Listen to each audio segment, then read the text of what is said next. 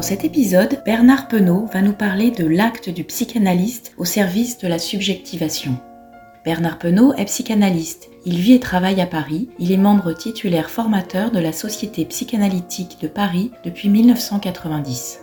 Neuropsychiatre de formation, il a été médecin directeur d'un hôpital de jour pour adolescents à Paris pendant de nombreuses années.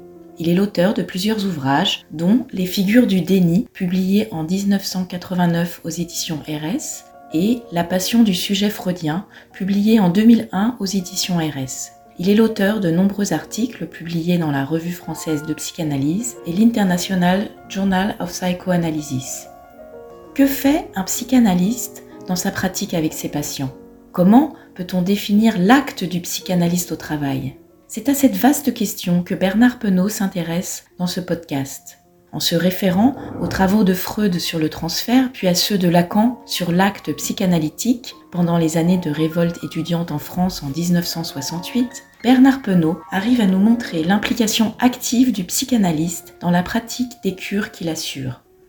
Se faire d'abord le réceptacle du transfert du patient, puis, une fois installé, supporter ce transfert pendant un temps suffisant et enfin l'interpréter, voilà bien des actes que le psychanalyste doit réaliser dans ses cures et que Bernard Penaud va nous décrire plus en détail dans cet épisode. Écoutez maintenant, merci de nous avoir rejoints.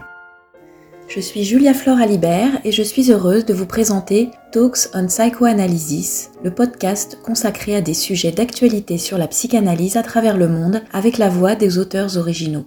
Cette série de podcasts, publiée par l'Association psychanalytique internationale, ou IPA, fait partie des activités du comité de communication de l'IPA et est produite par l'équipe de rédaction des podcasts de l'IPA. Le responsable de cette équipe est Gaetano Pellegrini. Pour rester informé des dernières parutions de podcasts, vous pouvez vous inscrire dès aujourd'hui.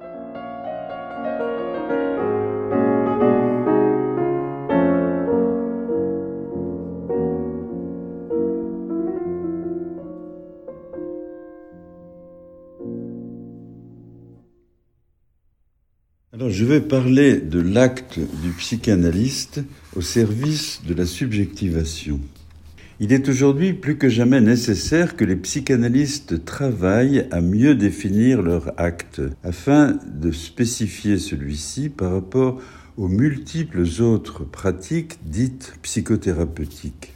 Mais encore faut-il pour cela commencer par bien reconnaître leur implication active dans la pratique des cures qu'ils assurent car les psychanalystes ont longtemps eu tendance à éviter de reconnaître la dimension d'acte de leur pratique, comme s'ils avaient une difficulté de principe à assumer une telle implication active. Pourtant, dans les années 60, Jacques Lacan a entrepris de conceptualiser cette dimension d'acte de la pratique du psychanalyste. Dans le contexte historique des bouleversements de mai 68, il choisit justement d'intituler son séminaire de cette année-là L'acte psychanalytique. Il commence par constater lui aussi que la dimension d'acte du travail de l'analyste tend toujours à être largement méconnue. Je cite, Sa vérité d'acte est restée voilée, remarque-t-il. Il pense même être le premier à en parler explicitement. C'est un fait, en effet, qu'au sein du mouvement psychanalytique, après Freud, le fameux voile de la neutralité est venu largement occulter l'implication active du psychanalyste dans les cures qu'il mène. Il faut remarquer pourtant que Freud lui-même ne parle nulle part de neutralité de l'analyste, seulement de retenue ou de réserve. Et l'impression prévaut que Freud assumait quant à lui pleinement la qualité d'acte thérapeutique de son travail d'analyse. On peut remarquer la tonalité activiste de nombre de ses écrits produits entre 1910 et 1918 et regroupés sous le label écrit technique. Freud n'hésite pas à y indiquer les attitudes pratiques qu'il juge appropriées de la part de celui qu'il continue du reste d'appeler le médecin. Ainsi, dans ses remarques sur l'amour de transfert en 1914, Freud insiste sur la nécessité pour le psychanalyste de ne pas manquer de se servir de l'amour de ses patients. Il recommande aux médecins analystes d'accueillir autant que faire se peut l'amour porté transféré sur lui, sans bien sûr y répondre, mais de manière à le mettre au service du travail d'analyse. Il dit, je cite, Inviter à la répression pulsionnelle, au renoncement et à la sublimation dès que la patiente a confessé son transfert d'amour, serait agir non pas analytiquement, mais stupidement. Il n'en irait pas autrement si l'on voulait, par d'artificieuses conjurations, contraindre un esprit à sortir du monde souterrain pour le renvoyer ensuite sous terre sans l'avoir interrogé. On n'aurait fait alors qu'appeler le refoulé à la conscience pour le refouler de nouveau avec effroi. Fin de citation. Il reste qu'un tel accueil complaisant de la part du médecin contrevient manifestement aux règles d'Hippocrate, lesquelles enjoignent, comme on sait, de se garder de tout lien amoureux avec son sa patiente. Et Freud défend donc ici une éthique du psychanalyste qui se démarque sensiblement de la morale médicale traditionnelle. Il tend à mieux spécifier la pratique particulière du psychanalyste consistant notamment à utiliser le transfert amoureux sans le réprimer mais sans non plus le co-agir. En concevant sa première métapsychologie à partir des années 1910, Freud travaille ainsi à affranchir l'acte psychanalytique non seulement des règles régissant le comportement médical tel qu'Hippocrate a pu les codifier, mais aussi à différencier cet acte d'autres pratiques ayant elles aussi comme objet la personne humaine, enseigner, éduquer, gouverner. On sait que Freud aimait comparer le métier de psychanalyste à ces autres métiers qu'il qualifie d'impossibles, pour autant qu'il se propose d'agir sur la subjectivité humaine. Ainsi, la pratique du psychanalyste démarque-t-elle de celle de l'éducateur, forcément moralisante et normative, de celle du professeur, consistant pour l'essentiel à transmettre un savoir déjà établi, et enfin de celle du gouvernant qui ordonne et prescrit. Concernant l'action du psychanalyste, Freud va se montrer plus affirmatif encore dans sa communication au cinquième congrès international de psychanalyse à Budapest, alors que se terminait la guerre de 1918. L'exercice de la psychanalyse semblait alors pouvoir renaître en Europe centrale, et le thème choisi fut les voies de la thérapie psychanalytique. Freud n'hésite pas alors à se recommander explicitement des positions de Ferenczi qui mettent fortement déjà l'accent sur l'activité de l'analyste, et il va jusqu'à déclarer, Freud, que l'attente passive lui semble le plus souvent contre-productive, c'est son terme, avec des patients névrosés. Mais revenons maintenant sur ce qu'a pu soutenir Lacan en 1968 dans son séminaire sur l'acte psychanalytique. Il considère d'abord que le propre de l'action du psychanalyste est de révolutionner quelque chose. On peut voir là, bien sûr, de sa part, une façon quelque peu opportuniste de mettre la pratique analytique du bon côté, celui de l'élan contestataire porté cette même année, surtout par la jeunesse. Mais il va en proposer l'analyse suivante. La révolte étudiante, dit Lacan, tend à dénoncer quelque chose qui, je cite, serait demeuré occulté dans la bulle du savoir universitaire. Il estime que la contestation de mai 68 vise pour l'essentiel à dévoiler certains effets dommageables du progrès scientifique sur la vie économique et sociale, à savoir une exploitation capitaliste de plus en plus rigoureuse et pourrait-on dire désubjectivante. De cela, juge-t-il, l'université se serait longtemps faite la couverture complaisante et silencieuse. Autrement dit, il s'agirait de dénoncer une véritable communauté de déni maintenue officiellement sur les effets néfastes des avancées du savoir. Une occultation qui serait, selon Lacan, démasquée par le retour dans le réel des barricades et des pavés.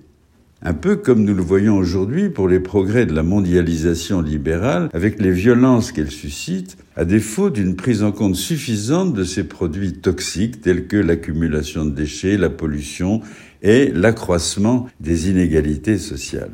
Il est remarquable qu'en désignant ainsi une donnée occultée provoquant un violent retour dans l'actualité, Lacan ne fait que reprendre les termes mêmes employés par Freud dans sa découverte du phénomène du transfert dans son activité psychanalytique. Freud parle d'abord du transfert en effet comme du surgissement dans l'actuel de la séance d'une gêne venant entraver le travail analytique. Le patient éprouve quelque chose qui l'embarrasse par rapport à l'analyste.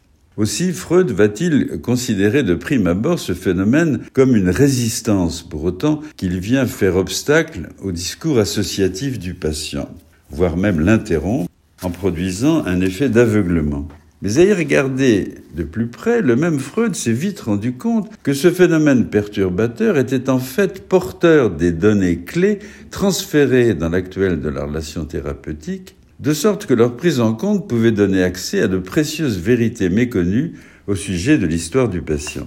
Il termine ainsi son premier texte consacré au transfert. Je cite. Il est indéniable que ce sont justement ces phénomènes qui nous procurent l'inestimable service de rendre actuelle et manifeste chez les malades l'émotion d'amour caché et oublié, car finalement nul ne peut être abattu in absentia ou in effigie. C'est donc grâce à sa réception du transfert que Lacan pense possible, que l'analyste morde sur le réel de l'expérience occultée en permettant une meilleure reconnaissance et partant une subjectivation de celle-ci. En somme, si l'acte du psychanalyste a la capacité, au dire de Lacan, de révolutionner quelque chose, c'est à la condition que l'analyste sache se servir du transfert de manière à faire saisir le sens méconnu qu'il véhicule et qu'il soit pris en compte. On peut considérer que l'œuvre de Freud consiste pour l'essentiel à poser les bases d'une approche scientifique d'un objet subjectif, objet qu'il continue d'appeler du terme de vie d'âme, Seelenleben, cher à la tradition philosophique, alors même qu'il ne lui concevait rien de surnaturel. On sait que Freud aimait référer sa démarche scientifique à celle de la physique contemporaine en raison notamment de la capacité de celle-ci à remettre en question ses propres concepts au fur et à mesure des nouvelles données de l'expérience. Freud était témoin des débuts de la physique quantique, laquelle a justement permis de spécifier ces fameux objets naturels complexes, dénommés ainsi du fait qu'il faut mettre en œuvre des dispositifs expérimentaux différents pour saisir leurs diverses propriétés et que du même coup, un seul mode de théorisation ne peut suffire à rendre compte de leur nature composite. On sait que le premier objet considéré historiquement comme complexe fut la lumière avec sa double nature ondulatoire et corpusculaire, l'une et l'autre ne pouvant être observées que par des dispositifs expérimentaux différents. La physique a pris davantage en compte du même coup l'incidence du dispositif et le caractère participatif de l'observation sur l'observé, réduisant d'autant la distance entre sciences dites exactes et sciences dites humaines. Les dispositions subjectives d'un psychanalyste et la qualité de son désir d'analyse vont constituer de fait l'offre de départ qu'il propose, plus ou moins consciemment, à l'investissement de son patient. C'est cette offre qui va conditionner au départ de chaque cure la possibilité pour le patient d'y transférer utilement sa problématique inconsciente. C'est dire que le déploiement du transfert et les qualités positives ou négatives que celui-ci pourra prendre vont dépendre pour une grande part des dispositions d'accueil du psychanalyste et de l'ouverture qu'il offre par là à son patient. Ce facteur déterminant des positions subjectives de l'analyste au départ de chaque cure n'est d'ailleurs pas sans analogie avec ce qui se joue à la naissance de chaque être humain. L'attente des géniteurs, leurs dispositions désirantes, vont conditionner pour une grande part les aptitudes du bébé à se constituer comme sujet les postulats des parents, leur façon d'anticiper leur bébé en le supposant déjà sujet, forment en effet une des conditions de base, à côté bien sûr des bonnes dispositions biologiques du bébé lui-même, une condition de base des chances de développement subjectif de celui-ci. Cela a été du reste assez clairement illustré depuis longtemps par les observations historiques d'enfants sauvages élevés par des mères animales et qui montrent régulièrement un état de misère psychique. Entretenir la dynamique du processus. À partir de cette ouverture qu'il aura pu offrir au départ de chaque cure, le psychanalyste ne sera en mesure d'en favoriser la dynamique transformatrice, révolutionnante, dit Lacan, qu'à la condition de savoir se maintenir dans une position ne laisse pas d'être ambigu. C'est en effet par le fait de se prêter supposé savoir aux yeux du patient, sans s'y croire pour autant bien sûr, que l'analyste va enclencher l'amorce du processus. C'est au travers de sa posture de grand autre qui se tait que l'analyste va susciter au départ l'indispensable transfert du patient et laisser celui-ci choisir la forme qu'il a besoin de revêtir. Transfert positif, négatif, transfert agressif, érotique, dépendant, régressif, etc. Mais une fois le dit transfert instauré, et quelles qu'en soient les qualités, le psychanalyste va avoir pour tâche de graduellement l'expliciter, de l'analyser, de manière à le rendre saisissable par le patient. L'interprétation a pour fonction d'élucider, c'est-à-dire de plus ou moins dénoncer le malentendu du transfert que Freud a d'abord qualifié de fausse liaison, anachronique, pour bientôt le voir comme un précieux indice dont l'analyste doit tirer parti. Aussi peut-on dire que l'activité du psychanalyste repose sur un certain porte-à-faux nécessaire pour entretenir la dynamique du processus de la cure. Freud, en 1906, a joliment illustré cela dans son commentaire d'une pièce de Jensen, La Gradiva, celle qui marche, donnant à voir que c'est un déséquilibre, une déstabilisation du corps qui conditionne l'aptitude à progresser. Lacan a en somme raison ici de bien poser que l'acte du psychanalyste consiste avant tout à supporter le transfert c'est-à-dire ne pas seulement subir ou endurer le transfert, mais le favoriser, sans faire en quelque sorte le supporteur, suivant ce qu'indiquait Freud en 1914 à propos de l'amour de transfert. La tâche première du psychanalyste est en effet de bien recevoir et d'accueillir le transfert particulier que chaque patient a besoin d'effectuer sur lui, même si ce transfert est négatif, hostile. Pour la bonne raison que c'est au travers du fait de s'être prêté à être objet du transfert de son patient que l'analyse va pouvoir être instruit de ce qu'il va s'agir pour lui d'analyser. Il est clair en effet que tout supposé savoir que l'analyste puisse s'être donné à croire au départ, il ignore en fait au départ quel objet de jouissance inconscience il va avoir à incarner pour l'analysant. Car comment l'analyste pourrait-il prétendre savoir ce que son patient ne lui a pas encore appris? Et c'est précisément l'expérience du transfert qui va peu à peu renseigner l'analyste, de sorte que l'éprouvé transférentiel restera toujours sa boussole d'un bout à l'autre de l'aventure. Alors l'interprétation du psychanalyste comme démenti. Mais Lacan en vient à dire dans sa séance du 18 juin 1968 je cite, que par son acte, le psychanalyste a pour, fonction de présentifier dans la cure un démenti. L'action première du psychanalyste, celle de supporter le transfert, tend en effet surtout à instaurer de fait une complicité silencieuse. L'acceptation de ce qui se réactualise dans le transfert n'apporte en elle-même en effet aucun démenti, s'y présentifie bien plutôt dans la cure le symptôme porteur de ce qu'il y a lieu d'analyser. C'est ce que Freud a désigné comme névrose de transfert. C'est seulement la reconnaissance verbale de cette complaisance, le moment venu, qui pourra apporter un démenti, pour autant que démentir, c'est littéralement lever un mensonge. Le démenti qu'apporte l'interprétation du psychanalyste ne vient donc qu'au deuxième temps de son acte, celui de l'élucidation, de l'analyse du transfert symptôme, avec la levée de la complaisance silencieuse jusque-là maintenue. Lacan dit donc qu'il s'agit ici de jouer, je le cite, jouer sur quelque chose que votre acte va démentir. Et il précise que cela va consister, je le cite encore, à faire passer quelque chose de la jouissance à la parole. Interpréter le transfert, en effet, c'est inciter le patient à passer d'une compulsion agie répétitive au bénéfice d'une compréhension de celle-ci, renonçant ainsi à la jouissance primaire inhérente aux symptômes. C'est donc une opération qui demande au patient de quitter une satisfaction directe, fut-elle masochiste, pour accéder au bénéfice sublimatoire de mieux saisir à la fois l'anachronisme de son transfert, la fausse liaison, disait Freud, et sa précieuse charge de vérité concernant la genèse personnelle de ce patient comme sujet. Il en résulte que l'analyste, pour mener à bien une telle opération de démenti, va devoir se montrer capable de jouer entre deux écueils, il faudrait dire plutôt de surfer entre deux chutes qui seraient chacune fatales au processus. 1. Interpréter, en effet, enfin, démentir trop vite, sans avoir suffisamment accueilli et supporté le transfert, tend à être perçu par le patient comme une fin de non-recevoir. Je ne suis pas celui que vous croyez.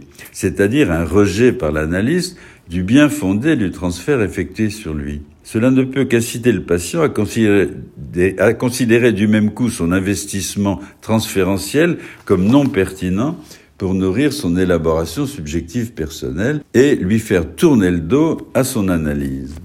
À l'inverse, ne pas interpréter, s'en tenir à endosser le transfert sous prétexte de s'en servir psychothérapeutiquement, revient à la longue à entretenir indéfiniment la mystification du patient. La passivité complaisante de l'analyse tendrait à faire percevoir le transfert et le supposé savoir de l'analyste comme de l'ordre de la réalité en laissant perdurer une communauté de déni avec son patient. Winnicott, en 1962, explicitait ainsi la nécessité à ses yeux, en tant qu'analyste, de donner des interprétations. Il disait, si je n'en fais aucune, le patient a l'impression que je comprends tout. L'acte psychanalytique a donc pour objectif de produire une meilleure subjectivation chez le patient, mais examinons un peu mieux pour finir ce concept clé de subjectivation. Il s'agit en effet d'une opération complexe, car dire qu'on subjective quelque chose évoque certes de prime abord l'idée de se l'approprier en personne propre, c'est le versant qu'on pourrait dire actif de l'opération, celui qui contribue au renforcement du moi au sens où l'entend Freud dans la négation en 1925. Il dit Cela, je veux l'introduire en moi, ne pas l'exclure de moi. Mais simultanément, Progresser vers une meilleure subjectivation de ce qu'on vit implique une toute autre disposition. Quand un analysant progresse au fil des années, on le voit développer une capacité à mieux se reconnaître assujetti.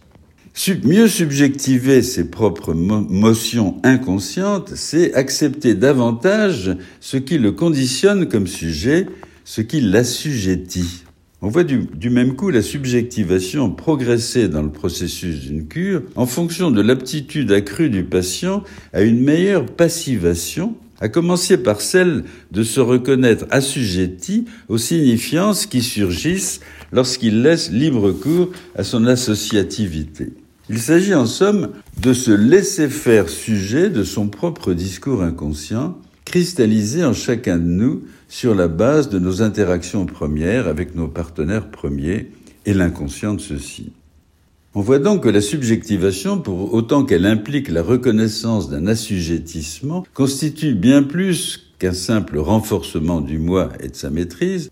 Aussi la traduction en français de l'expression fameuse de Freud en 1932, Wo es war, soll ich werden, a-t-elle suscité un vif débat jusqu'à ce que prévale la traduction littérale là où ça était je, moi, dois advenir. Et je soulignerai pour terminer l'évolution considérable qui s'est produite dernièrement vers une reconnaissance accrue du rôle de l'épigénèse, à savoir que les expériences précoces sont un facteur souvent indispensable d'activation des gènes chez les mammifères supérieurs.